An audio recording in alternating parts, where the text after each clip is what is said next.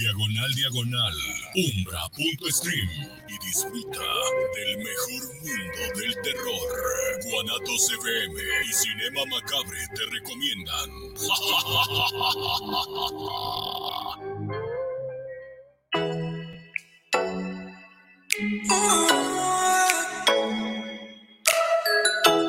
Les invitamos a escuchar su programa Entre Amigas y un Café, todos los sábados a las 8 de la mañana con sus amigas Amale y Lorena, donde trataremos diversos temas de psicología, tanatología y del acontecer diario. Recuerda, sábado a las 8 de la mañana por esta señal de guanatosfm.net y por nuestra fanpage Guanatos FM Network. guanatosfm.net. Los comentarios vertidos en este medio de comunicación son de exclusiva responsabilidad de quienes las emiten y no representan necesariamente el pensamiento ni la línea de guanatosfm.net.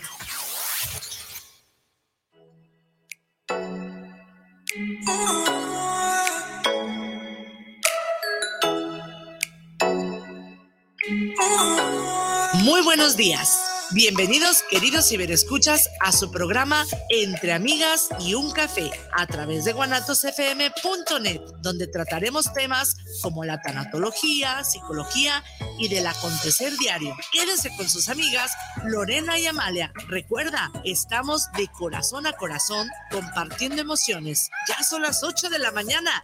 ¡Comenzamos!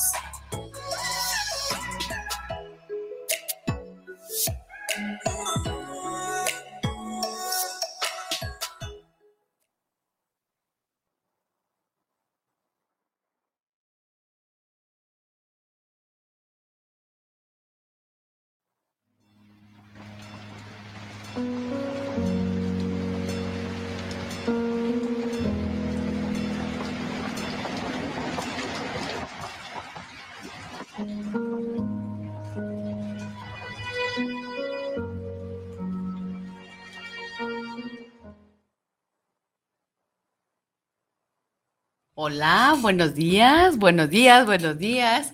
Es un placer para mí saludarles esta mañana, transmitiendo desde Guanatos FM al aire, radio por internet, la mejor, por cierto, y por supuesto detrás de los controles el ingeniero Israel Trejo. Muchas gracias Israel por hacer esto posible. Y bueno, este es su programa Entre Amigas y un Café, que transmite todos los sábados a las 8 de la mañana. Buenos días, mi querida Amalia Reyes. ¿Cómo estás el día de hoy? Pues aquí, mira, muy contenta también de estar nuevamente con nuestros queridos cibernautas, nuestros seguidores, porque tenemos por ahí siempre quien está al pendiente del programa y pues como hemos dicho, siempre nos motiva. Muy buenos días a todos. Lore, Qué bonita, con tu nuevo color de cabello. Si la vieran, se ve aquí preciosísima la Lore. Ah, muchas gracias, y pues, igualmente. aprovechando que andamos muy preciosas, vamos mandándole su abrazo lleno de energía, su abrazo activador, se llama el brazo de mariposa. Eh, practíquenlo, parece que no, no hace efecto, pero sí, teniendo ya esa costumbre, recuerden, para decir todo lo que necesitamos decir y que no se vaya acumulando en nuestro costalito de emociones ahí que no se mueven y nos hacen daño a nuestro cuerpo. Muy buenos días a todos y pues hoy de amarillo, Lore. Hoy de amarillo. radiantes. Sí, sí. Excelente, uno de los favoritos, ¿no, mi querida Amalia? El mío cuando menos. Muy bien, bueno, pues este color se asocia con la luz del sol, por lo que irradia calidez, energía y vida. En las culturas orientales el amarillo se considera un color sagrado y se le relaciona con el oro como un símbolo de riqueza, fertilidad, eternidad y sabiduría, mi querida María. Así es que corran a su armario a ver qué encuentran por ahí amarillo, quizá una mascada, una blusita, un vestido, ahora que estamos en primavera, una gorra para los caballeros, ¿por qué no? Una playera. Y bueno, eh, pónganse a vibrar alto con este amarillo y bueno, pues con la riqueza, con la fertilidad o con lo que ustedes decidan vibrar el día de hoy y conectar, así como intencionarlo, mi querida Amalia.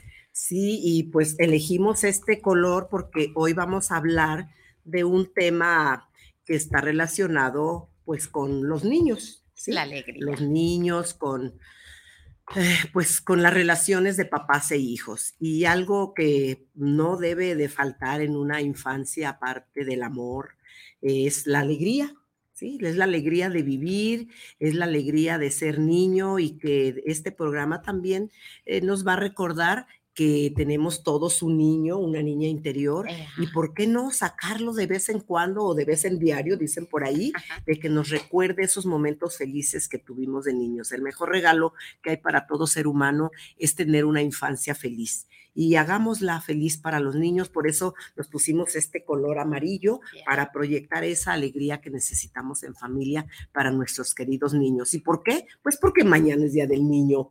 ¿Sí? Así de sencillo. ¿Cómo ves, Lore? Pues muy contenta, muy feliz, vibrando con mucha energía, con mucha alegría, precisamente para festejar a nuestros pequeños de la casa, pero por supuesto, como bien dices tú, también a nosotros, porque ese niño interior que todos llevamos dentro, es importante abrazarlo y quererlo mucho.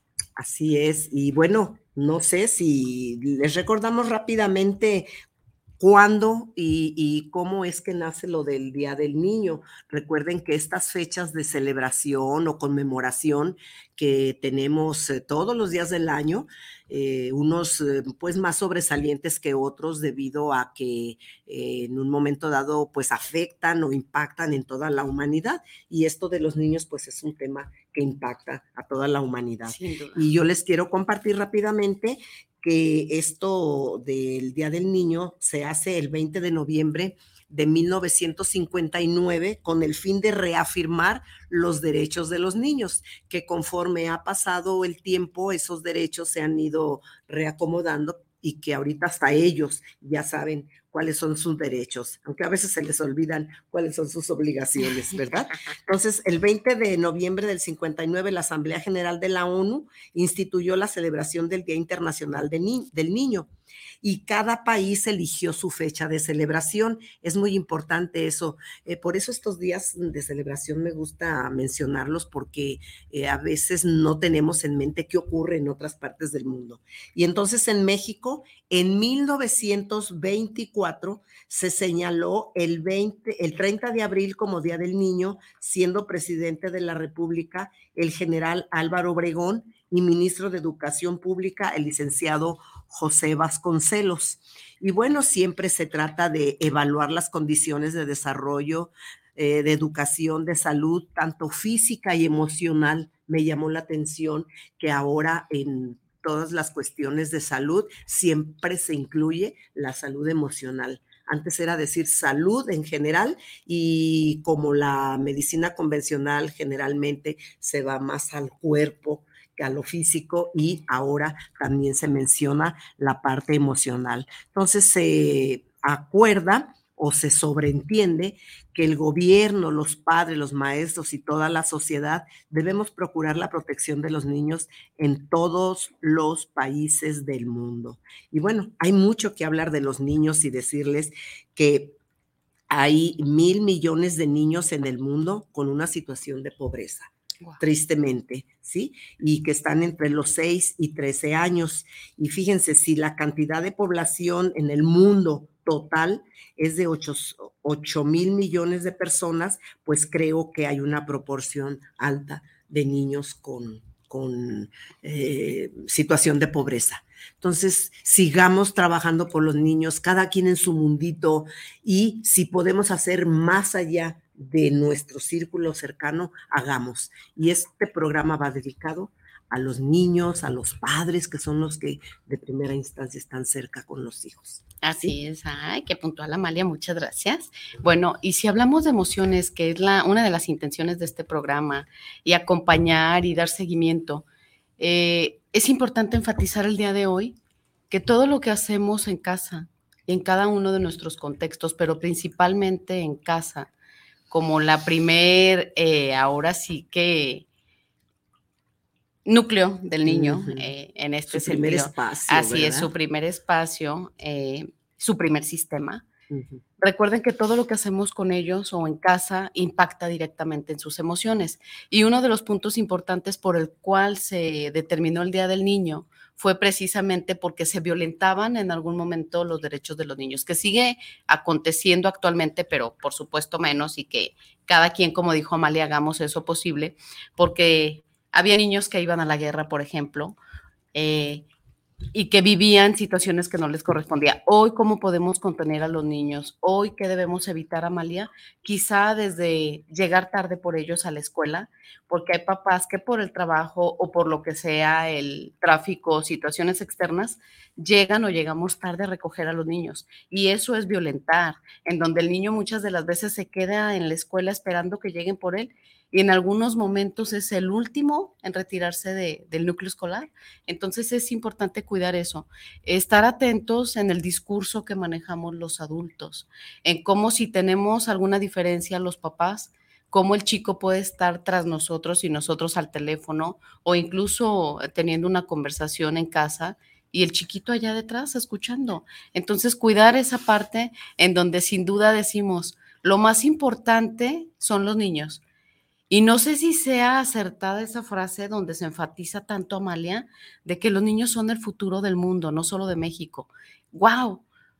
Pues qué, qué mochila tan grande les estamos poniendo, qué mochila tan pesada les estamos cargando, porque si echamos la vista atrás y vemos quizá nuestros gobernantes, wow, tomemos en cuenta que ellos fueron niños en algún momento y que ellos fueron educados y criados de tal manera que hoy se ve reflejada esa parte en cada uno de los adultos, los servidores públicos, precisamente también aquellos que nos dedicamos a la salud emocional y mental, al cuidado de esta, qué tan congruentes somos lo que estamos proyectando o a lo que nos dedicamos con esa parte que vivimos en casa. ¿No crees, mi querida Malia?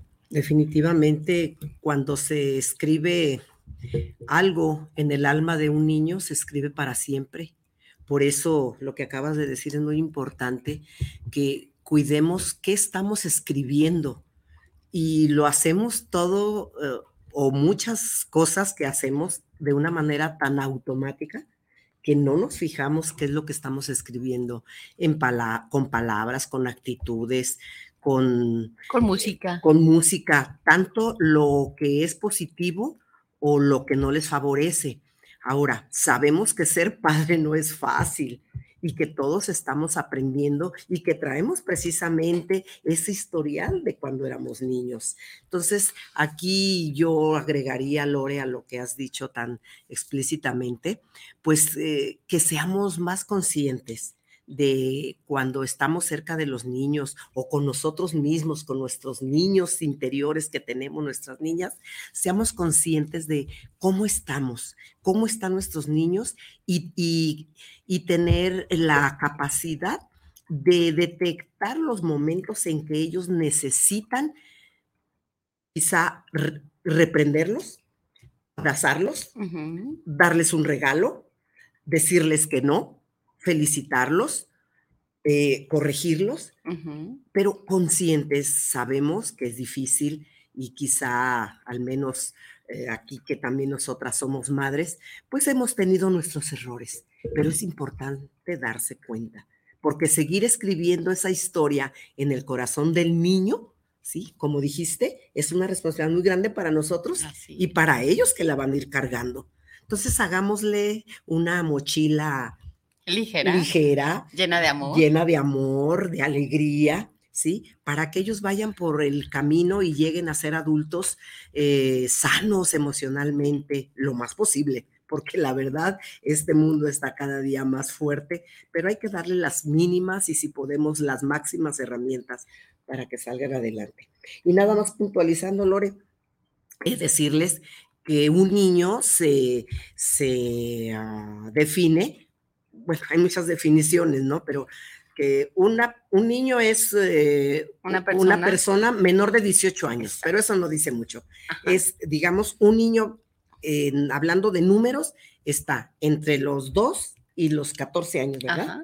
Porque antes es bebé, sí, es un bebé. Entonces, de los 2 a los 14 años, y es, a los 14 años empieza otra etapa muy difícil. Y en esos dos, 14 años, Lore, tú también sabes mucho de esto, y tomaré. Todas las etapas emocionales que tiene la criatura y los padres. Y todos los cambios, ¿no? Porque tomar en cuenta que precisamente como bien puntualizas, es la etapa de bebé, es la primera infancia, luego viene quizá por ahí de los siete ya la conciencia plena, en cierta medida, por supuesto, que saben lo que es correcto y lo que no, viene la pubertad y posteriormente la adolescencia, que hasta ahí, como bien puntualizas, Amalia, abarca lo que es esa parte del ser niño. Y, si hablamos de derechos, como bien lo mencionabas, Amalia, y obligaciones de manera breve y rápida, eh, por supuesto, además del derecho a la vida, está, y a la supervivencia, por supuesto, está el derecho de ser prioridad, el derecho a la identidad, a vivir en familia, a tener igualdad sustantiva, a no ser discriminado, a vivir en condiciones de bienestar y a un sano desarrollo integral, así por supuesto como a las necesidades básicas o fisiológicas, ¿no, mi querida Amalia? Y por supuesto la recreación y el sentirse amados y protegidos.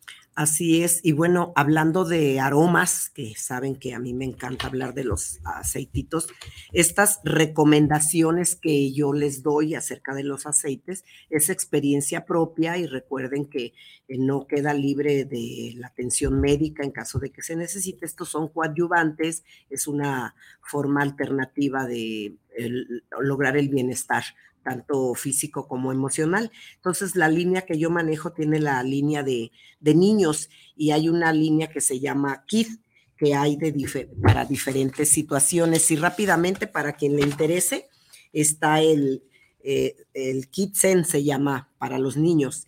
Hay uno que se llama Genellus, que es para enfocar la concentración de los niños de 2 a 12 años y que vienen ya diluidos específicamente para ellos. Estos se aplican en las sienes y en el hueco que tenemos acá, atrás de la nuca.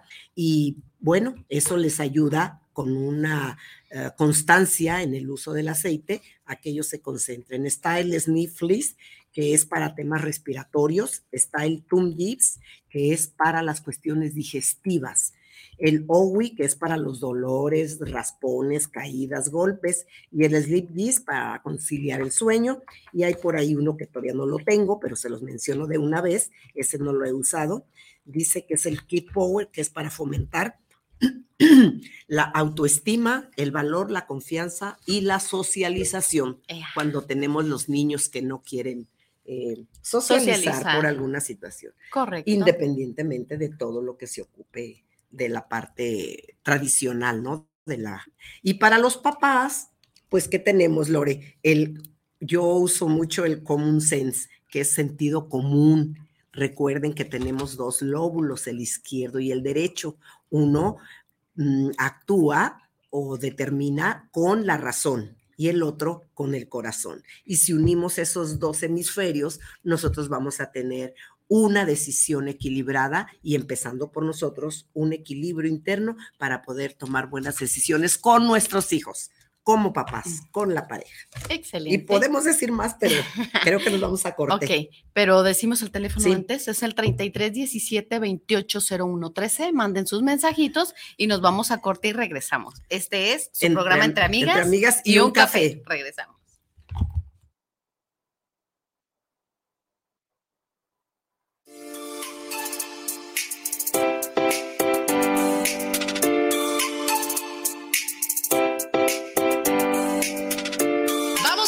Pausa comercial y regresamos de corazón a corazón compartiendo emociones en su programa Entre Amigas y un Café. Esta semana en la hora nacional haré un truco de magia. Bueno, mejor si lo dejamos a un experto, ¿no? El mago Frank y su conejo Blas. ¿Nos acompañan qué payasos? Y estará con nosotros la compañía de teatro callejero. Somos sus amigos Fernanda Tapia, Sergio Bonilla, María Luisa Peralta y Ricky Peralta. Los esperamos en la hora nacional. Esta es una producción de RTC de la Secretaría de Gobernación. ¿Te gustaría estudiar un diplomado en métodos alternos y solución de conflictos? Te invitamos a cursarlo. Es completamente en línea. Comunícate al 3 veces 3 80 96 264, avalado por el Instituto de Justicia Alternativa. Puedes certificarte como mediador o mediadora. Gusta el terror? Inscríbete a la mejor plataforma de streaming desde 59 pesos mensuales o 2.99 dólares por mes. Entra a https dos puntos diagonal diagonal umbra.stream y disfruta del mejor mundo del terror. Guanatos FM y Cinema Macabre te recomiendan.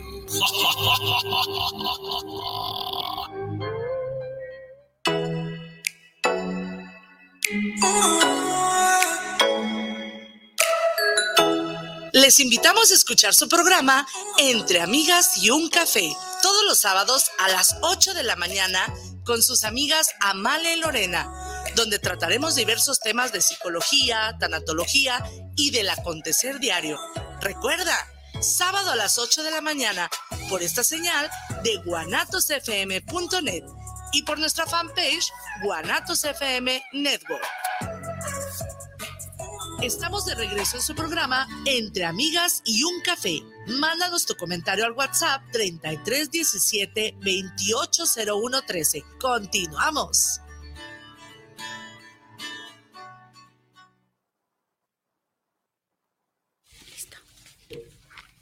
Bueno, bueno, ya regresamos, queridos cibernautas, estamos aquí con ustedes y hoy tendremos en manera virtual la presencia de nuestra hermosa invitada, que ya la estamos viendo en pantalla y ustedes también, muy solidaria, de amarillo, creo que la veo de color amarillo, ¿sí? Muy bien, Raquel, bienvenida.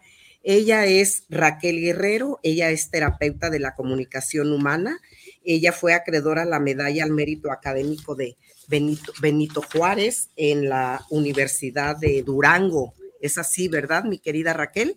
Así es. Psicóloga. estamos en Durango, Durango. Sí, psicóloga, tanatóloga y como ya escucharon, ella está desde Durango. ¿eh? Pues qué gusto, qué gusto conocerte, cuando menos virtualmente, pero ya con los datos que tenemos de tu libro, pues ya también te conocimos lo inspirada y lo atinada que eres para expresar tus ideas. Bienvenida, Raquel. Bienvenida. Hola, chicas, buenos días.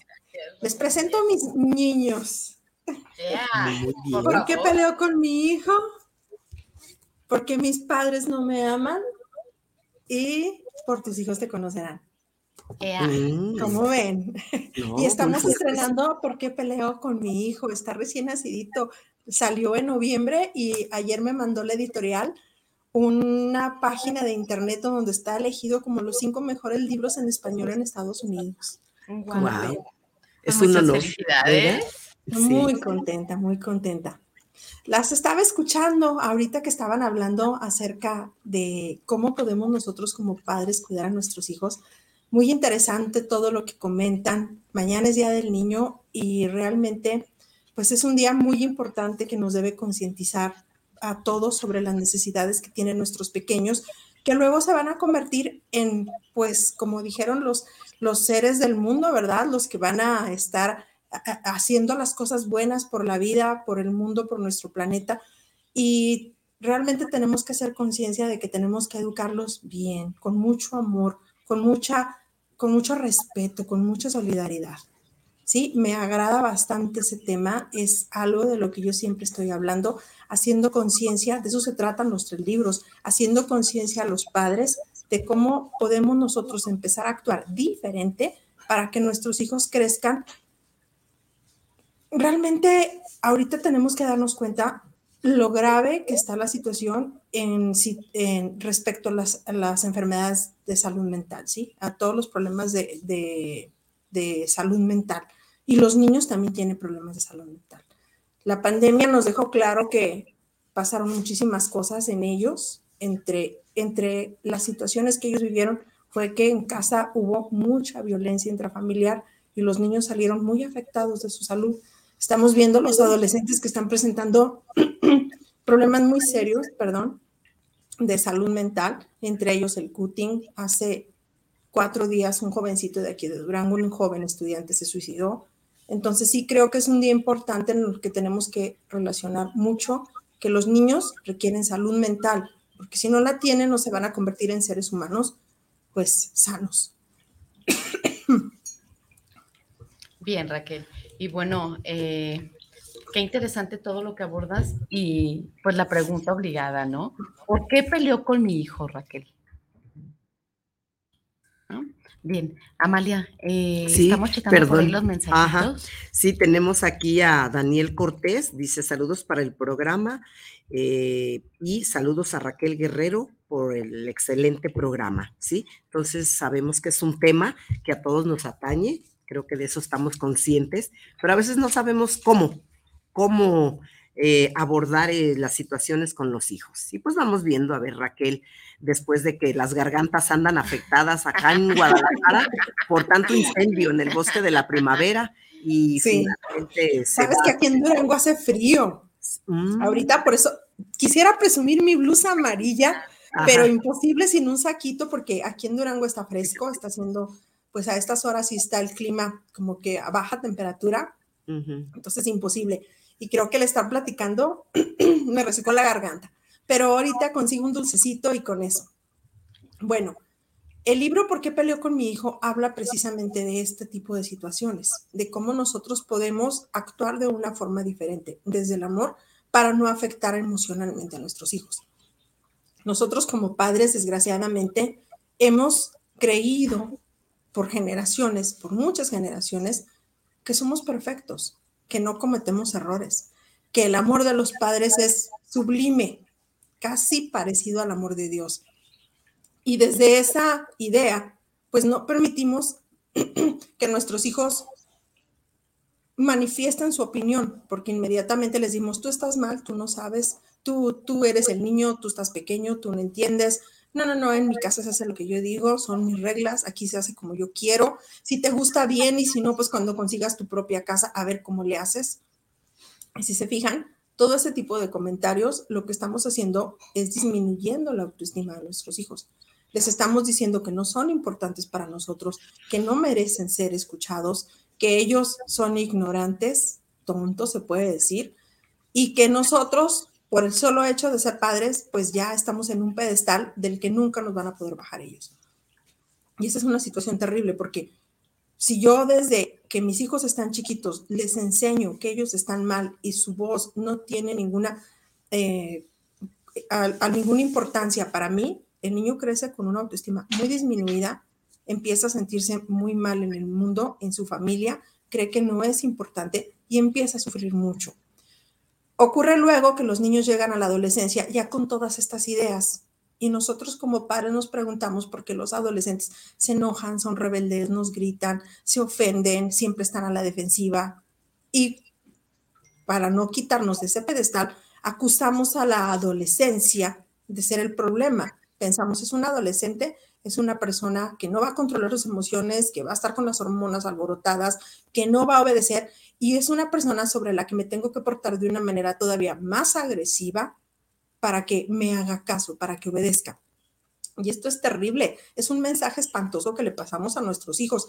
Hace poco venía yo caminando en el centro y yo tengo un programa, aquí salgo una vez por semana en un programa muy grande de televisión, perdón, y, y hagan de cuenta que iba caminando y se me acerca una señora y me dice, usted es la psicóloga de la tele, y agarra a una muchacha que iba con ella y la jale, me la, me la, me la lanza prácticamente y me dice, esta es la que anda muy mal, muy mal. Viera qué mal anda, se la voy a llevar.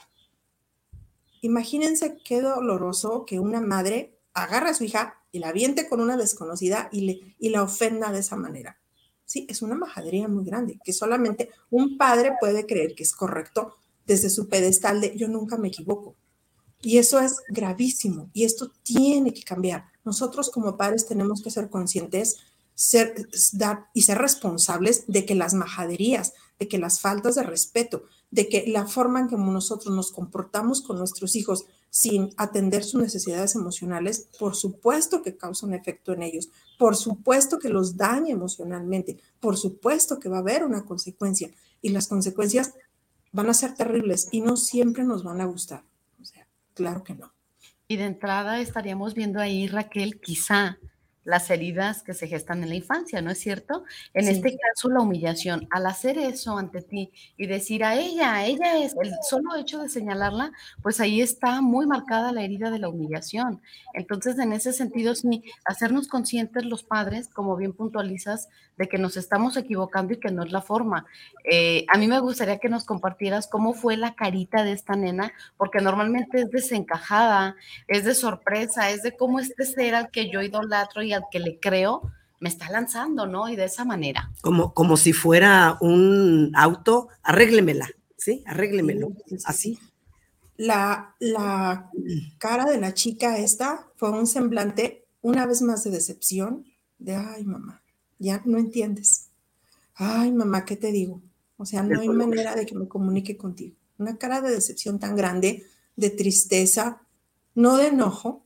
Ella no se enojó, simplemente una vez más que era agredida por su madre y la mamá justificando, porque los papás no nos equivocamos, los papás, este, nuestro amor es casi como el de Dios, entonces yo todo lo que haga por mis hijos es correcto, los padres nunca se equivocan y el dolor de ella se veía en su decepción, en querer alejarse de su mamá, porque probablemente ahorita no se aleja porque la necesita económicamente, pero va a llegar un día en que la mamá va a decir, es que mis hijos tan ingratos, yo también que los cuidé, tanto que hice por ellos y ellos desde chiquitos me salieron mal.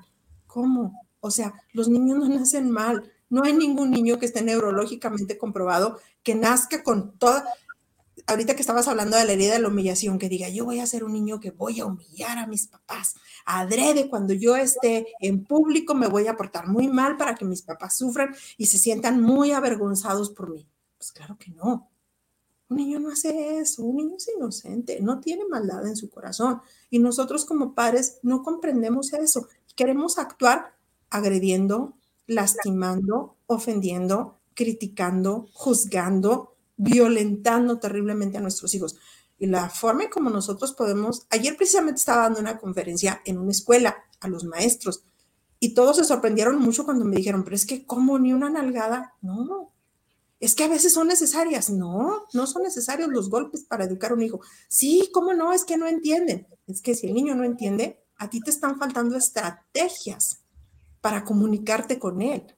Y estás decidiendo que el problema es él y lo estás golpeando pero es tu responsabilidad como padre encontrar una forma diferente de poder hablar con tu hijo para que se logren las cosas cuando tú realmente no quieres hacerle daño. De hecho, ningún padre debería de utilizar la violencia contra sus hijos, jamás. Pero la justificamos porque simplemente a mí ya se me acabó el cómo decirle, cómo enseñarle a que haga las cosas. Y entonces, ¿qué hago? No entiende. Y órale, el chanclazo, ¿sí? Y por supuesto que eso es muy grave. Si nosotros actuáramos así con nuestros compañeros de trabajo eh, en la sociedad, pues imagínense, ¿sí? lo grave que sería la violencia. Y sin embargo, sí actuamos, porque estamos educando a una sociedad. Vean, con, con mucha preocupación ahorita están saliendo diario las noticias el bullying, el acoso escolar, el maltrato infantil tan terrible que está ocurriendo, los niños que se salen de las escuelas a golpearse afuera, que es cuestión de todos los días, todos los días. Y hay gente que dice, sí, es que los niños siempre se han peleado, sí, pero la cuestión es que ahorita lo hacen porque se graban, lo suben a las redes sociales, disfrutan pelearse y unos a los otros alientan los pleitos a una forma nunca vista yo que recuerde, jamás los maestros andaban alrededor de las primarias o de las secundarias cuando salían, o las prepas, cuando salían los jovencitos de la escuela a, vigilar que no hubiera nadie golpeándose. Y ahorita es cuestión de todos los días, los maestros terminan clase y salen los prefectos a vigilar que no quede nadie afuera de las instalaciones y que no haya pleitos, que no haya chicos grabándose, que no haya chicos eh, que subiendo toda esta violencia a las redes sociales. Esto es algo que no se había visto. No podemos normalizar la violencia. La pregunta es, ¿por qué los niños están tan enojados? ¿Por qué los niños salieron de casa, donde se supone que es un ambiente de armonía y de paz, a golpearse unos a otros? Estaba leyendo en la mañana una actriz, eh, no sé, no, no recuerdo el nombre, que dijo que ya no va a llevar a su hijo a la escuela porque entre 20 niños, cuando él entró al baño, fueron y lo violentaron, lo atacaron, le gritaron mil cosas, el niño estaba aterrorizado, no podía salir del baño, lo insultaron tremendamente, el niño está muy afectado, hasta que un prefecto medio se dio cuenta le hablaron a ella y el niño ya no quiere ir a la escuela. Pues claro que ya no, pero ¿quién enseñó a esos niños a estar tan enojados? ¿Quién? Ahorita el enojo, la salud, los problemas de salud mental en los niños están terriblemente a la alta, cada vez peor. ¿Por qué los niños en vez de salir felices de haber estado en casa con mamá, con papá, en un ambiente protegido, salieron de esta forma de sus casas? Y es algo que sí tenemos que ser conscientes. ¿Por qué los padres estamos permitiendo que nuestros hijos sufran tanto? Porque no tenemos freno, no nos detenemos para actuar con ellos. Pensamos que todo lo que yo hago está bien, incluso agredirlo, incluso violentarlo, humillarlo, lastimarlo profundamente. ¿Sí? Entonces, si es momento de hacer conciencia y este programa, qué bueno que sea sabadito, tempranito, para que los papás que nos están oyendo empiezan a decir, ok, sí es cierto, porque yo tengo que lastimar a la persona que más amo en el mundo, mis hijos. ¿Por qué los tengo que agredir? ¿Por qué les tengo que hacer daño? Es momento de que yo empiece a actuar de una forma diferente, de que yo tome una actitud positiva, una actitud de, ok, en mi corazón hay dolor, pero yo puedo hacer las cosas de otro modo, yo puedo actuar de una forma distinta, yo puedo decidirme a partir de hoy dejar ese comportamiento y ser ese padre amoroso que puede todavía rectificar mucho de las situaciones que él ocasionó. Pero borrón y cuenta nueva, prométetelo. A partir de hoy, que es el día del niño y que tú estás escuchando esto, toma la decisión. Yo voy a actuar de una forma diferente con mis hijos y voy a buscar educarme para no volverlos a lastimar. Y de eso se trata este libro. De eso se trata porque peleo con mi hijo. Mi querida Raquel, escucharte está siendo toda una lección y, y un gusto, porque todo tiene solución en esta vida cuando nos proponemos y sabemos cómo. En la segunda parte de tu libro, precisamente que hablas reconociéndonos, que tiene que ver con esto último que has mencionado. Pero para llegar a ese momento, Raquel, del padre que reconoce o que quiere reconocer lo que está pasando con su hijo, eh, hace falta entonces que primeramente los padres sean asesorados para que encuentren esa parte. ¿Estoy bien? Sí puede ser muy necesario una buena asesoría, pero también si tú estás viendo que tu hijo sufre, si tú estás viendo que tu hijo llora, que, que tiene un comportamiento pues que no quiere estudiar o que no le echa ganas a la escuela, que tú lo ves triste, que, no confía en ti y todo, pues ya no necesitas más. O sea, las primeras señales te las está manifestando tu hijo. Si tú a tu hijo lo ves deprimido, fíjense, el chamaquito que, que se suicidó ahora el lunes no dio ninguna señal. Él se veía tan feliz, tan, tan alegre, él estaba todo el tiempo de buen humor y todo. La única señal que manifestaba eran sus brazos totalmente cortados. Y tenía años cortándose y ocultándolo debajo de las mangas. O sea, ¿qué necesitamos los papás para darnos cuenta que mi hijo trae los brazos casi amputados por él mismo? ¿Sí? ¿Qué necesitamos para ver sus bracitos? ¿Cuándo vamos a considerar que es momento de pedir ayuda? Cuando ya se destazó los brazos, las piernas o la primer corte. Oye, mi hijo, ¿qué pasó? ¿Por, qué, ¿Por, qué, no nos damos cuenta de, de, por qué no queremos darnos cuenta de que nuestros hijos están sufriendo? Y que cuando un hijo sufre, esa es la forma de pedir ayuda.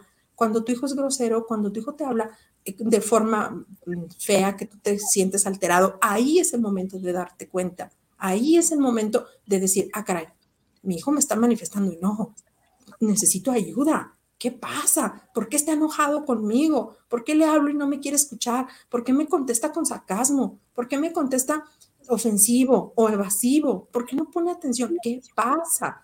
Y automáticamente lo que hacemos, mi hijo es malo, está mal. Órale, a la terapia, ¿sí? Pero nunca me pregunto, ¿qué hice yo para que mi hijo tenga este comportamiento? Y como te digo, ahí, en ese momento, tú como papá, tú como mamá, tú puedes decir, órale, ya es momento de hacer algo diferente. Estoy aprendiendo a actuar de una forma distinta. Mi hijo me contestó de manera Oscar, me acerco con mucho amor y le pregunto, ¿qué pasó, hijo? ¿Por qué me contestas así? Y me dispongo humildemente y con mi corazón a escuchar las palabras de mi hijo, a decir, ok, para él es importante lo que me tiene que decir y yo no lo voy a juzgar. Yo le voy a decir, a ver, mi hijo, cuéntame, y voy a escuchar sin sentirme agredido, porque lo primero que hacemos es cerrarnos. Ah, no, yo no, tú. Es que, ¿cómo no te voy a creer, mi hijo? Pues si eres mi hijo, mamá, es que no me siento querido por ti. No, no, no, no, no, tú tienes que cambiar de idea. Tú tienes que darte cuenta que sí te quiero, que no voy por ti a la escuela todos los días y ya no escuchamos. En cambio, ¿por qué dices que no te quiero, mi hijo? Es que papá, es que mamá, ok, ¿qué puedo hacer? ¿Cómo te demuestro mi amor? ¿Cómo te demuestro lo importante que eres para mí? ¿Cómo, cómo te, hago que este dolor que tú me estás manifestando disminuya, porque lo que más me interesa es cómo te sientes tú. Hay jóvenes, bueno, adolescentes específicamente, que mandan señales también, además de los niños, como bien lo mencionas. Hay adolescentes que se están haciendo la pinta de la escuela, sí, todavía. Hay adolescentes, como bien dices, que hacen cutting. Hay adolescentes que están teniendo conductas de riesgo, además de usar drogas y, eh, estar en contextos hostiles para ellos. Hay adolescentes que están teniendo encuentros sexuales con adultos y hay papás que se enteran y hacen caso omiso a esto o más aún determinan, ok, como ya se escapó de la escuela, como no puedo con él, ¿qué hago? Lo saco de la escuela, que no vaya a la escuela y aquí se genera un efecto dominó, se genera una bola de nieve que va creciendo más aún, en donde lo tienes en casa, no a manera de proteger y de contener, sino lo tienes en casa porque, como bien dijiste, ya no puedo con él. Y la única manera de asegurarme que no haga ciertas cosas es teniéndolo acá. Entonces, en ese sentido, también estamos violentando sus derechos y no estamos tomando en cuenta qué es lo que está sucediendo para que este niño o niña haya llegado a este punto, qué vivió en su infancia temprana para ahora ya en la secundaria tener estas conductas de riesgo y que generalmente cuando se vive una situación en la infancia tan compleja, se llega a este tipo de decisiones en donde es o la ideación suicida o incluso llegar a, consumar. Insisto en, en la pregunta anterior, Raquel, precisamente en esos casos cuando es todo tan evidente, ¿sí? Y que los papás, como se dice, no les cae el 20. Entonces, ¿por dónde empezar para arreglar la situación? Si los padres no tienen esa capacidad que tan maravillosamente hablas tú y que quizá muchos apliquen esas estrategias de manera natural, espontánea, pero quien no sabe cómo, quien no tiene la manera de, encontrar una salida, ahí es donde yo me pregunto, ¿será que se tiene que empezar por los padres? para poder llegar a un arreglo, vamos a poner esa palabra, del, o el acomodo interior de esos niños. Eh, insisto en esa pregunta. Sí. sí, por supuesto, tienes toda la razón. Es que sí nos falta mucha educación como papás. La verdad es que sí, no podemos, es, es lo más importante que vamos a hacer en la vida. Por eso escribí, por tus hijos te conocerán, porque ahí yo trato de hablar con los padres de, desde una educación, para que ellos se den cuenta cómo se trata, cómo, es educar a un hijo, cómo es guiarlo, ¿sí? Cómo es yo darme cuenta de la forma en que yo puedo actuar hacia mi hijo sin ocasionarle sufrimiento y siendo un padre consciente. Y la verdad es que sí, como sociedad nos hace mucha falta eso, porque estamos muy acostumbrados a que ya crecí y ahora todo el enojo y la rabia que yo traigo, pues voy a depositarle a mi hijo, voy a sacarlo a mi hijo, porque mi hijo sí tiene que hacer lo que yo digo, mi hijo sí va a ser obediente, yo voy a hacer todo lo necesario. Sí necesitamos, como sociedad, empezar a dejar de, de creer que los papás no se equivocan. Eso es urgente, muy importante, que los papás comprendan que son seres humanos y que van a fallar y cuando todos los papás comprendan, comprendieran eso, ok, yo soy un papá, pero no, no nací con toda la sabiduría del mundo, no porque tengo un hijo ya me convertí en la persona más sabia del mundo, necesito prepararme para enfrentar esta situación, para poder salir adelante de una manera en que yo no dañe a mi hijo. Entonces, cuando eso, esa, esa idea de que los padres no se equivocan y son perfectos cambiará, permitiría que las personas aterrizáramos un poquito más, que tuviéramos los pies sobre la tierra.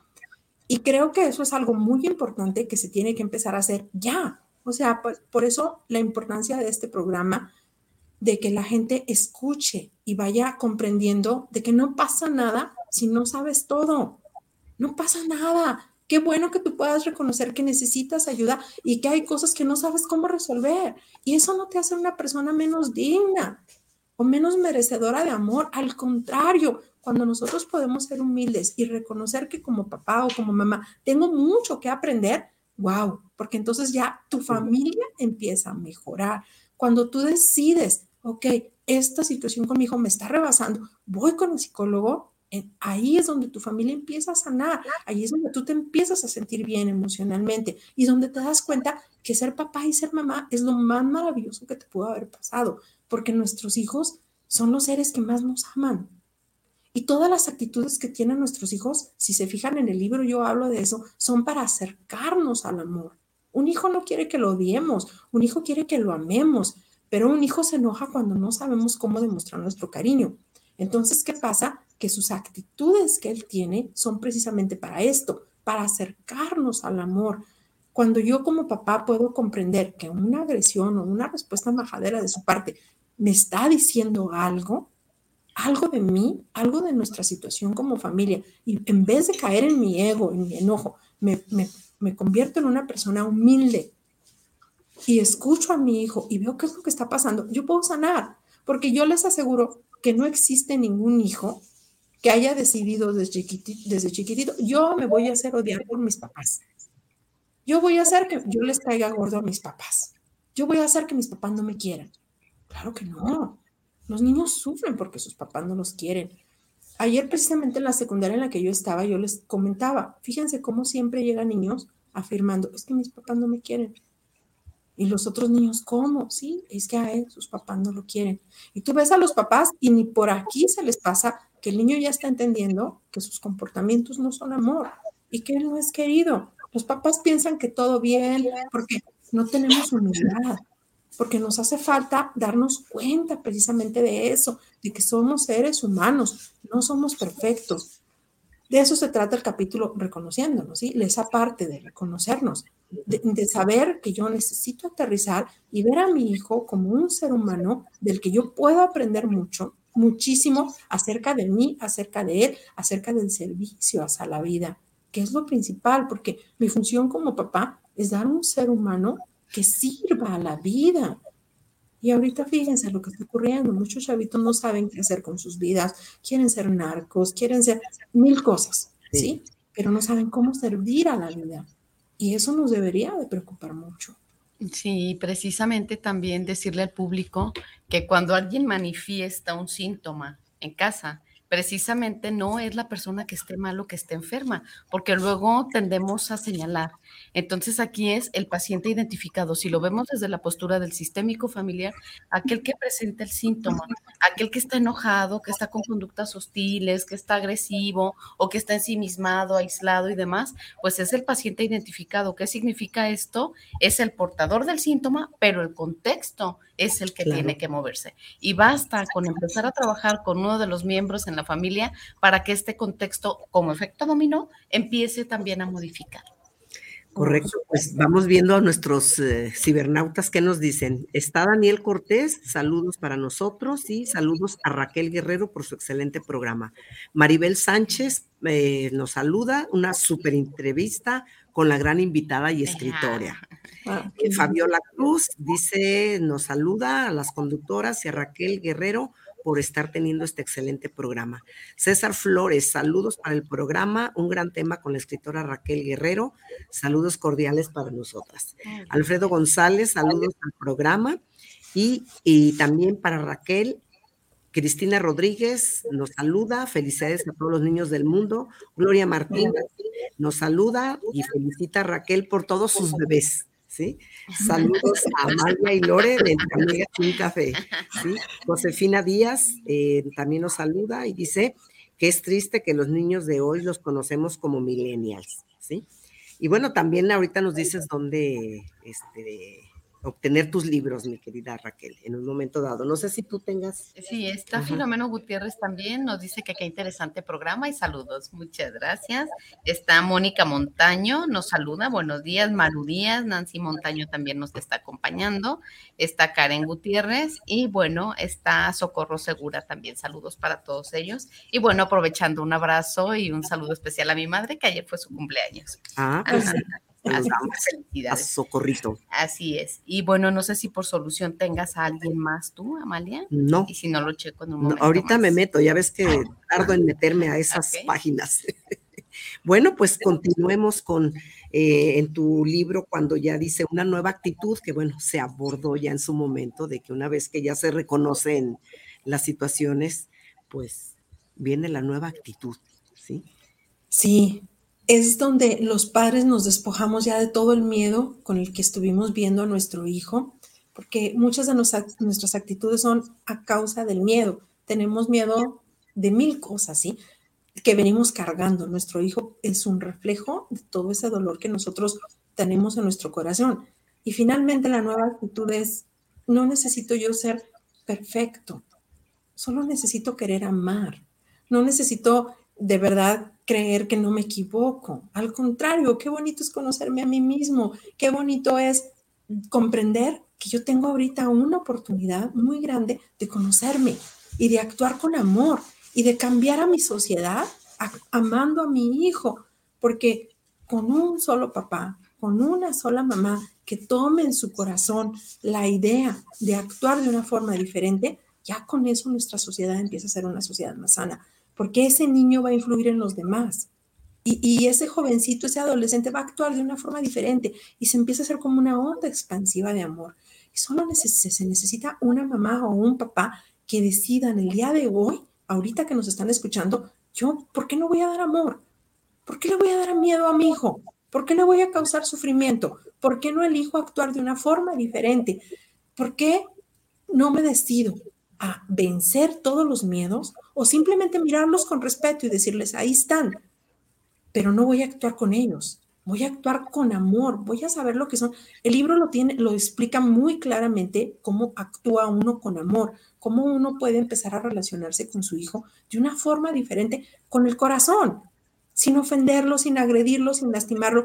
Y eso a mí me gustó muchísimo transmitirlo, porque miren, yo fui una mamá, pues como todas las demás, sin ninguna preparación, fui mamá muy joven, a los 10, 20 años tuve mi primer hijo, yo no tenía ningún conocimiento, venía de una familia pues con muchísimas heridas y para mí tener un bebé en brazos, pues claro que fue él, yo quiero educarlo de la mejor manera posible, pero eso no evitó que yo cometiera muchísimos errores. Pero es cuando mis hijos crecen, que empiezan ya las confrontaciones de la adolescencia y todo, en donde yo ya al servicio de la vida por completo, ya escribiendo libros, ya ya en esta situación, yo digo, tiene que haber una forma diferente. Afortunadamente que yo he sido muy bendecida porque yo tengo tres hijos maravillosos que han comprendido mi, como mi camino y ellos han puesto su mayor disposición para que las cosas funcionen. Sin ellos yo no lo hubiera logrado definitivamente. Ellos han visto que yo he caído y he querido volverme a levantar y no he dudado en pedir perdón y me ha costado mucho reconocer mis errores, pero también han visto que lo he querido hacer que he intentado una vez y otra vez y otra vez. Y poco a poquito vamos logrando, poco a poquito fuimos logrando que nuestra relación fuera cada vez más sana. Muchas veces los padres me preguntan, pero mi hijo ya es adulto, tu hijo siempre va a querer que tú lo ames, no importa si tienes 60 años, 70. Una vez llegó conmigo a terapia una señora de 70 años y me decía, es que mi mamá tiene 20 años que se murió y yo sigo enojada, yo quiero sanar este dolor tan grande, quiero ponerme en paz con mi mamá. O sea, es una herida que nunca cierra la necesidad de ser amados por nuestros padres. Y este libro precisamente de eso se trata, de que, ¿por qué yo voy a evitar que mi hijo se sienta amado por mí? ¿Por qué lo voy a lastimar? Es momento de que yo actúe diferente, de que yo decida, de verdad, sí es cierto, yo puedo hacerlo de otra manera, yo, a ver, a ver si es cierto, pues yo no soy perfecto, ya la regué mucho, no nada más es mi hijo. O sea, mi hijo es un ser que me está mostrando lo que tenemos que sanar. Él no me odia, él me ama, él quiere que estemos bien. Me bajo de mi pedestal con toda la humildad del mundo y, y le pregunto a mi hijo con mi corazón, sin miedo, ¿qué pasa, mi amor? ¿Qué pasa, mi hijo? ¿Qué pasa, mi hija? Los hijos una y otra vez renuevan la esperanza, una y otra vez renuevan la esperanza y creen que ahora sí se va a poder. Lo que tiene que hacer uno es ser muy congruente, muy consciente, porque si le preguntas, ¿qué pasa, mi hijo? Ay, sí, hombre, es que tú siempre te estás quejando. Ay, ya ves, es que te digo que entiendas, hijo. Pues no, así no vas a lograr nada, porque no puedes vivir convenciendo a tu hijo de que él es el problema, de que él está mal, de que él es el que tiene que cambiar. Y a veces los papás escuchamos, ¿sí? Convenciendo a nuestros hijos de que ellos son, ah, ya ves, ya, ya, ves cómo tú eres el que está mal, ya ves que tú te equivocas, ojo papá, porque con eso no, no logras nada. O sea, cuando tú te cierras en tu ego, pues lo único que logras es como la cara de la jovencita, que sienta una decepción muy grande, porque por un momento creyó que tú y tu hijo iban a solucionar los problemas y luego le demuestras que no. ¿Por qué los papás tenemos que dar este primer paso? Bueno, pues porque somos el adulto, el que sabe, el que le corresponde, el responsable. Nadie va a venir a solucionar los problemas míos con mi hijo si yo no me activo. Es mi responsabilidad. Yo no le puedo pedir a mi hijo que él solucione la relación. Yo no le puedo depositar el peso de los problemas en sus hombros y decirle, los problemas ahí están, tú arréglalos. Claro que no. Yo soy el papá, la mamá. ¿Quién tiene que dar el primer paso y mostrar la madurez? Pues los padres, los hijos no. Yo soy el que tengo que cambiar. Si yo lastimé, si yo ofendí, si yo cometí errores, a mí como adulto responsable me corresponde repararlo. Nadie va a venir a hacerlo por mí y yo no puedo decir, mi hijo es el que está mal, el que lo solucione solo. Claro que no, porque eso es una herida, ahorita que estabas hablando de las heridas, eso es abandono. Y es mostrarle que la relación no me interesa. Y yo lo que tengo que hacer es todo lo contrario. Mi hijo me importa, entonces, como adulto responsable, tomo conciencia de que efectivamente la pude haber regado y voy a repararlo con humildad, con amor, con empatía, con disposición, con espíritu de enmienda, dicen por ahí, ¿sí? O sea, voy de verdad a escuchar, a sentarme, a bajarme de mi pedestal y demostrarle a mi hijo lo muchísimo que me importa, pero sobre todo y lo más importante, me demuestro a mí lo mucho que me importo yo. Porque cuando yo me muevo para estar en paz con mis hijos, quien está sanando soy yo. Quien se está poniendo bien soy yo. Quien está llegando a la paz soy yo. Quien va a estar tranquilo voy a ser yo. Todo esto me va a beneficiar a mí. Y cuando yo veo en mi casa que hay paz, que hay tranquilidad, que mis hijos están bien, que se sienten amados, que tienen a sus amigos y sus amigos quieren ir a casa, venir a casa y, y sentirse en este hogar donde hay paz y ellos también quieren sentir eso, se empieza a hacer una onda expansiva. Y todo lo logré yo como mamá, todo lo logré yo como papá, porque me bajé de mi pedestal y empecé a actuar de una forma diferente, que es amando a mi hijo. La única propuesta que yo hago es ama a tu hijo, pero ámalo de verdad, no nada más porque digas, es que ya lo llevé nueve meses en mi vientre, pues cómo no lo voy a querer.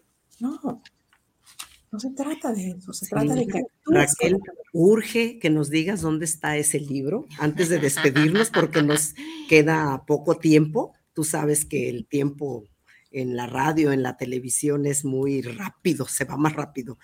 Y que nos digas dónde encontrar tu libro y anotar en nuestro diario sabatino. Eh, es un agradecimiento de parte tuya, ¿sí? Además de agradecer tu libro. ¿sí? Tu bebé, tu nuevo bebé, ¿sí? Entonces, ¿dónde lo podemos encontrar, Raquel, el libro? Miren, está en la mayoría de las librerías de la República Mexicana, aunque mm, últimamente me están diciendo que se agota muy rápido, llega y se vende luego, luego.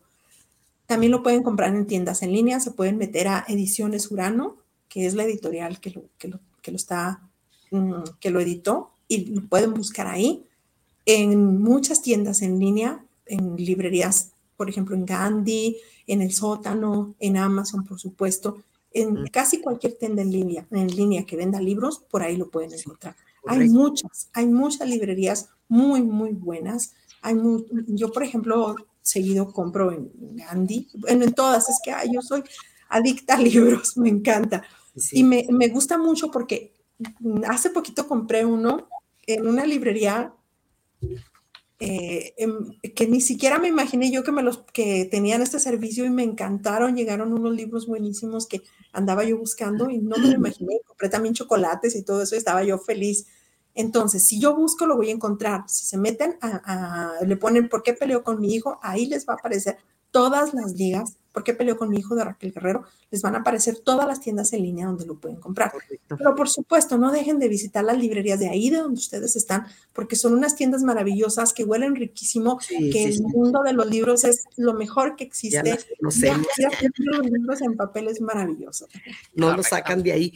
Raquel, ¿qué agradeces tú este día? que les llegue también ese agradecimiento a nuestros queridos cibernautas y nos contagies de, esa, de ese gran valor que es el agradecimiento, la gratitud. Agradezco con todo el alma, de verdad, de corazón, el haber obtenido la conciencia para darme cuenta que yo podía actuar diferente con mis pequeños, que ahora ya son adultos. Ya no puedo abrazar al niño herido cuando era un pequeñito, pero al adulto sí lo puedo abrazar. Y tener a mis tres hijos ahí cerca y poder abrazarlos y pedirles perdón y que me digan, le echas ganas, mamá, con mucho amor de su parte, es lo más grande que me puede haber pasado. Lo agradezco profundamente, el que estamos juntos, vamos juntos en esto y no se pierde la esperanza. Podemos sanar, podemos amar, podemos estar bien. Sí. Eso es. Sí. Gracias, Raquel. Y bueno, el tiempo está encima, Lori. Quisiéramos seguir adelante. la invitación queda abierta para Por supuesto, cuando un segundo programa. Así es, ya sea desde lo virtual o si tienes oportunidad de venir a Guadalajara, nos avisas. Y obviamente lo agendamos con todo el cariño y con todo el amor. Y bienvenida a tu casa entre amigas y por supuesto a Guanatos. Sí, sí. Y a mí me gustaría despedir el programa con una pequeña, eh, un pequeño poema de Gabriela Mistral para todos los niños. Siempre que hablamos de niños, a mí me gusta decir esta poesía en especial, hablando de amar a, nuestros hijos, para mis hijos, para mis nietos, para tus hijos, para tus hijos, para todos los niños del mundo. Dice, solo para una persona especial que robó mi corazón. Te amo más allá de estas palabras. Te amo porque eres parte mía. Eres y siempre serás mi niño. De Gabriela para todos los niños del mundo. ¿sí? Muchísimas gracias, chicas. Muchas, muchas gracias y un abrazo para todos. Muchas gracias, a ti, gracias a ti, mi querida. Y nos vemos pronto. Y bueno, pues este fue su programa Entre, amigas y, un café. Nos, vemos, la próxima semana. Y te debemos la taza del programa cuando vengas a ah, sí, por favor. así es, te la guardamos aquí. Gracias. Hasta luego. Gracias. Bueno, Irra quiere que sigamos, mira. Gracias.